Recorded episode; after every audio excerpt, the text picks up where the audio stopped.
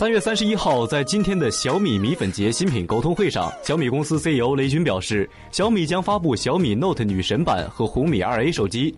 小米生态链合作伙伴还将上市小米体重秤和小米插线板。